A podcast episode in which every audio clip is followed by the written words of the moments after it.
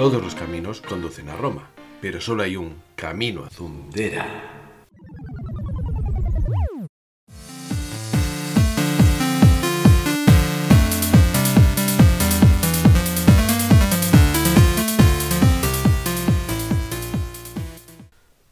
El otro día me hicieron una entrevista para el periódico, porque soy escritor y esas cosas. A veces hasta me olvido yo lo que soy, porque quitando a unos escogidos, que por sus tweets algunos parecen más bien escocidos, la mayoría no nos dedicamos a crear contenido exclusivamente como modo de vida. Qué pena, ¿no? Con las cosas tan chulas que hago yo, ¿verdad? Pues si crees eso, ¿qué haces que no te has hecho todavía mi Patreon? A ver, a ver, a ver, a ver, voy a calmarme, que no está bien insultar a la audiencia. No soy Alaska. Y no, no me refiero a cuando cantaba ¿Qué público más tonto tengo con Caca Deluxe? sino al espectáculo del otro día de la Copa del Rey. Aún no tengo claro si fueron ellos o los de Muchachada Nui. Le puedo preguntar a Joaquín Reyes, ahora que somos amigos. Bueno, amigos, amigos, no. Pero me empezó a seguir en Instagram cuando hice una reseña de su libro. Y si me sigue él, ¿por qué tú no? ¿Eh? ¿Te crees mejor que él? ¿En serio? ¿En serio? ¿Mejor que quien creó en Juto Mohamuto? Perdón, perdón, perdón, perdón, perdón, en serio, en serio. No, no quería ahora chilleros, la verdad. Eh, es que no, no, no, no quería. Me he puesto a chillaros y luego me he acordado que no es justo, porque me sigue gente joven y claro, no saben quién es Enjuto Mohamuto. No tienen la culpa de haber nacido en un mundo tan triste. Porque es cierto, y esto queda así de claro, todas las generaciones que han nacido antes o después que tú son las más tristes, porque no han compartido tu... Uh, uh, uh, Iba a decir infancia y juventud, pero las mías no son ejemplo de felicidad. Me refería a lo que echaron por la tele durante tu infancia y juventud. Sí, con eso creo que lo arreglo. Bueno, que me lío, que me lío ya ahí con mis cosas. El otro día me entrevistaron sobre Valkyria, mi última novela. Y sí, tengo ganas de chillarte porque aún no te la has comprado. Estuvimos hablando mucho rato sobre ella, porque hablar y hacerlo sobre mí son dos actividades que me apasionan. Por si no te has dado cuenta, ya que he abierto un podcast con la excusa de reírme de la cultura pop y realmente te suelto el tema que más me fascina. Yo. En la entrevista conté muchas cosas sobre el libro, todas esas que siempre quieren conocer y te preguntan y todo eso. Pero me callé una. Bueno, más que callármela me vino después, como esas peleas que ganas siempre cuando te acuestas seis o siete horas después de haberla tenido.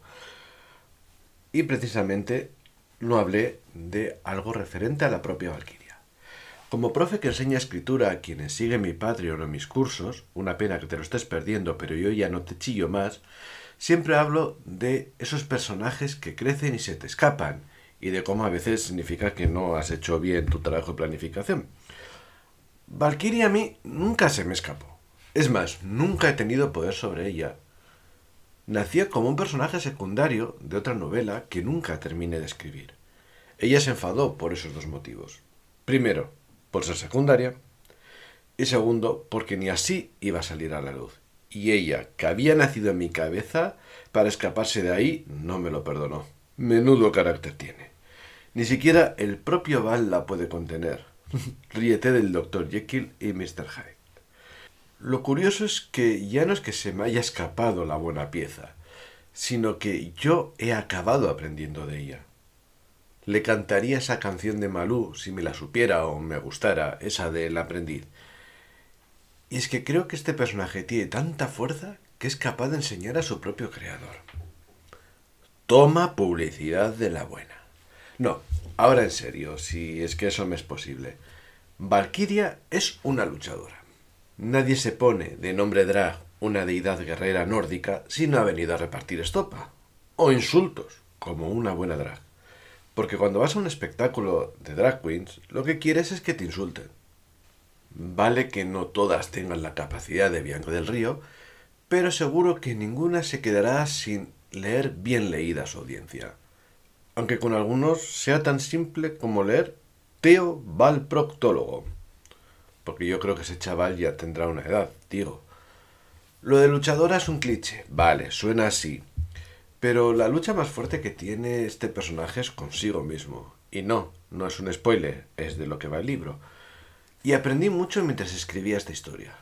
En ella no hay nada autobiográfico, salvo las emociones que pongo. El otro día os hablaba de cómo a través de la cultura pop se podía tocar temas potentes.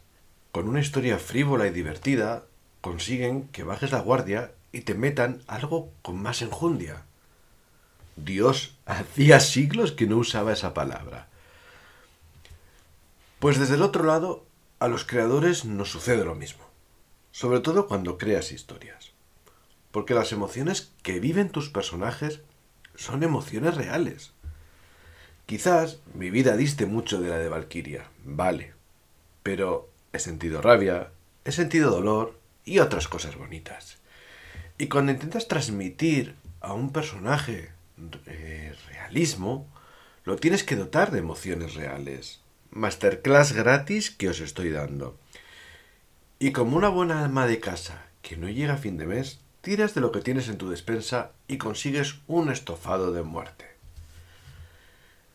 Mientras investigaba durante mucho tiempo mi propio bloqueo del escritor, lo del síndrome del impostor ya lo he dado por perdido, hice un curso de escritura terapéutica. Y me encantó esa idea. Claro, mm, solo si le quitamos un poco todo ese exceso de psicoanálisis porque Freud intensifies y no es menester. Qué culto me siento hoy, madre mía.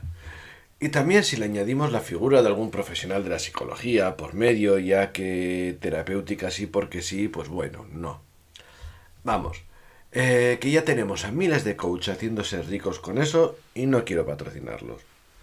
Por cierto, ¿por qué todos esos coaches tienen la clave para hacerte millonario y triunfador y luego se pasan la vida ganándosela mientras venden cursos porque si no no llegan a final de mes. La verdad, si alguien tiene la respuesta que me escriba, por favor. A lo que iba, que la escritura tiene esa misma bondad que tiene el recibir la cultura. Cuando escribes con esa intención, como por ejemplo un diario, no necesitas herramientas de escritura creativa. Aunque siempre ayuda porque, la verdad, es cierto que te sueltas más y todavía te engañas con más alevosía al pensar que estás creando algo con calidad. Calidad literaria, me refiero. Y ese ejercicio lo he hecho, y muchas personas entran en él.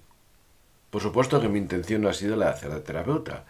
Es el jodido nombre de mierda que le han puesto. Y sí, después de utilizar palabras cultas, permíteme dos tacos, por favor. El caso más curioso me sucedió sin planearlo en mi vida de profesor. Y no, yo no he escrito un libro sobre esta etapa docente mía. Y hay muchos que la utilizan para escribir y seguro que lo hacen mejor que yo. Además, así tengo material exclusivo para este podcast. El caso es que en clase de comunicación, eufemismo para impartir lengua a quienes no querían estudiar lengua, pedí una redacción sobre tres temas del que podían elegir uno. Creo que era un texto expositivo, de no ficción, vamos. Pues con la tontería, una alumna que hasta ahora estaba en un segundo plano... En un segundo plano no. Estaba en la segunda página de resultados de Google. Así desapercibida nos pasaba. Contó su historia en un colegio anterior. Y solo voy a decir que la trama da para dos Merlis. De euforia no, porque aquí donde vivo las lentejuelas no terminan de triunfar. Acabamos conociendo a alguien que parecía vivir en otro mundo y con ello nos dijo que realmente le gustaría estar en él. Pudimos ayudarla. Que lo hiciéramos mejor o peor son otros temas. El caso es que pudo abrirse y gracias a la escritura contó lo que en un año se había callado. Y Valquiria me ha enseñado que yo no debo callarme. Desde que ella nació al mundo, yo me he abierto más. Quiero seguir su ejemplo. Y cada semana aquí tienes la muestra. Y si quieres escucharme más y aprender conmigo, no me hagas chillarte la forma en la que puedes hacerlo. Sleep by.